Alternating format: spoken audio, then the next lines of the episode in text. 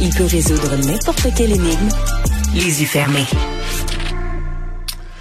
Découverte euh, assez intéressante euh, qui va certainement passionner les amateurs d'histoire, de nouvelles archives à propos de Jeanne Mance.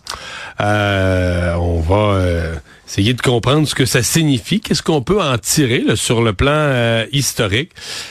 Paul Labonne, le directeur général du Musée des Hospitalières de l'Hôtel-Dieu de Montréal. Bonjour, Monsieur Labonne. Bonjour. Alors, d'abord, euh, parlez-nous des documents. Où étaient-ils? Comment ont-ils été découverts? Quelle est leur importance? Euh, au fond, on préparait euh, les célébrations du 350e anniversaire du décès de Jeanne Mance. Elle est décédée le 18 juin 1673 et euh, dans le cadre du 350e, on a relu beaucoup, beaucoup de documents euh, liés à Jeanne Mance qui avaient déjà paru et je suis tombé sur le testament et le premier codicile de Jeanne Mance qui disait donner tous ses papiers, tant euh, particuliers que pour l'hôpital, euh, l'Hôtel-Dieu de Montréal, et les papiers qu'elle recevait de France à Monseigneur de Pétré. Et Monseigneur de Pétré, c'est Monseigneur de Laval.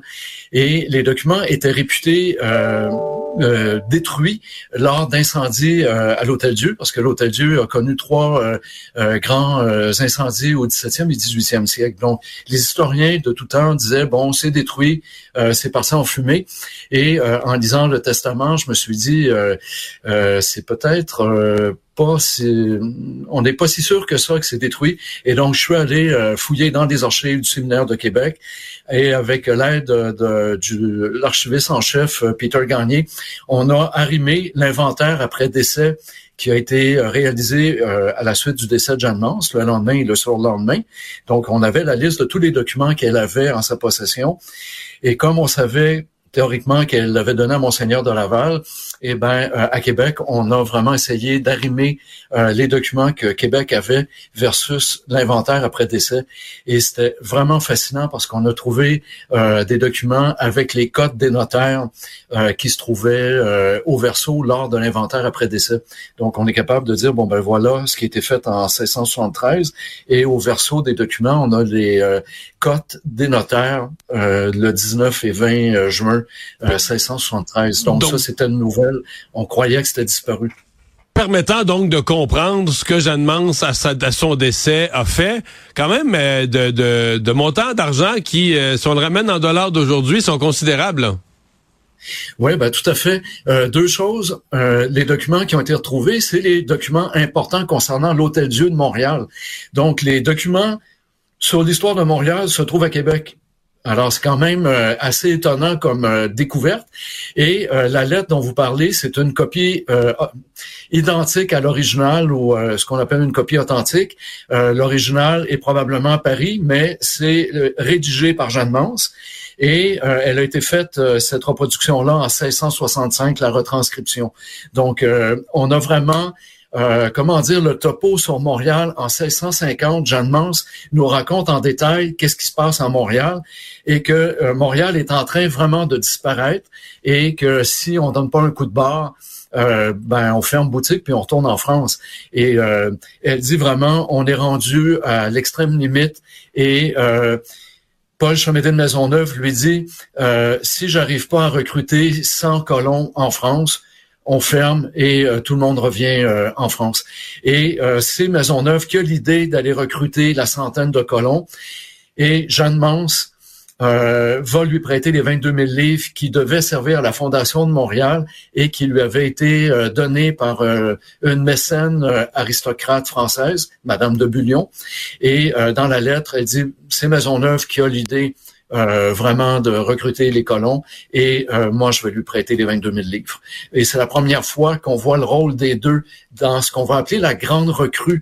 En 1653, on va faire venir une centaine de colons parmi lesquels Marguerite Bourgeois. OK. Et ça a été le nouveau départ pour Montréal qui fait qu'il y a encore une ville aujourd'hui?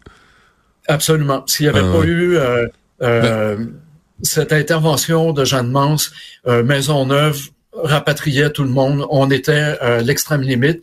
On était passé de 150 à 50 euh, colons à Montréal.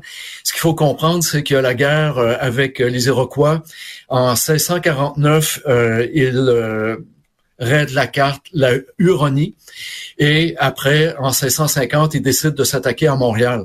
Donc, on devient la cible principale. Et Jeanne Mance le dit dans la lettre, il y avait des attaques pratiquement euh, quotidiennes, à un tel point qu'elle doit quitter l'Hôtel-Dieu, qui était le seul bâtiment à l'extérieur des fortifications, et elle doit retourner au fort. Et dans le document, c'est la première fois que moi je le lis, elle raconte que l'Hôtel-Dieu est fortifié. Ils mettent des pierres au niveau des fenêtres pour pas se faire défoncer. La chapelle sert de magasin d'artillerie. Alors, elle donne vraiment énormément de détails sur mhm. euh, le moment critique de Montréal, 1650 à 53. Et vraiment, on sent la détresse euh, de Jeanne Mance. Elle dit qu'elle est très anxieuse, angoissée et qu'elle prie beaucoup et qu'elle a eu l'idée euh, à la suite de prière de prêter les 22 000 livres. Qui, qui représente quel montant euh, en dollars, si on ramène ça en dollars canadiens de 2024, là, on parle de quel ordre de grandeur? on parle de 1 million de dollars. Quand même. Donc, c'est quand même énorme. Au fond, c'est un peu disproportionné. Jeanne Mance, avec l'Hôtel-Dieu, avait plus d'argent, de liquidité que la Société Notre-Dame de Montréal.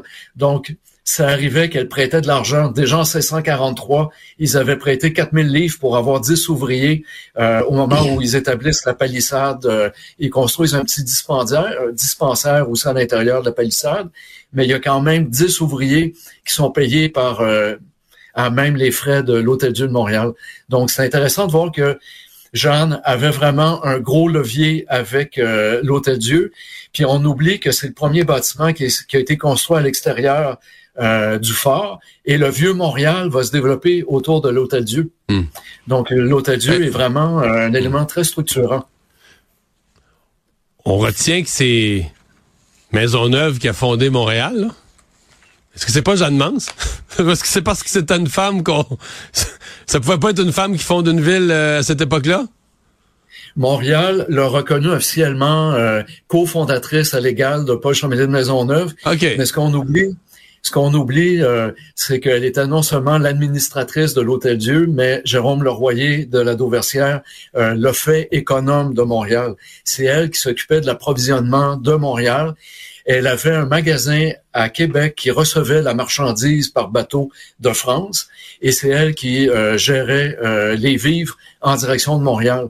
Donc, on, a vraiment sous-estimé la contribution de Jeanne Mance autant au niveau de l'Hôtel-Dieu, parce que ça a été l'administratrice jusqu'à sa mort, que comme économe euh, qui mhm. gérait euh, le quotidien de Montréal, alors que Maisonneuve mhm. s'occupait beaucoup de guerroyer, puis euh, de attribuer les terres aux colons. Ouais. Fascinant le travail que vous faites quand même de retourner, de retrouver un petit bout d'archives qui nous amène un nouvel éclairage pour mieux comprendre et essayer de refaire comment les choses, comment l'histoire a pu se passer. Paul bonne merci beaucoup d'avoir été avec nous. C'est un plaisir. Au revoir.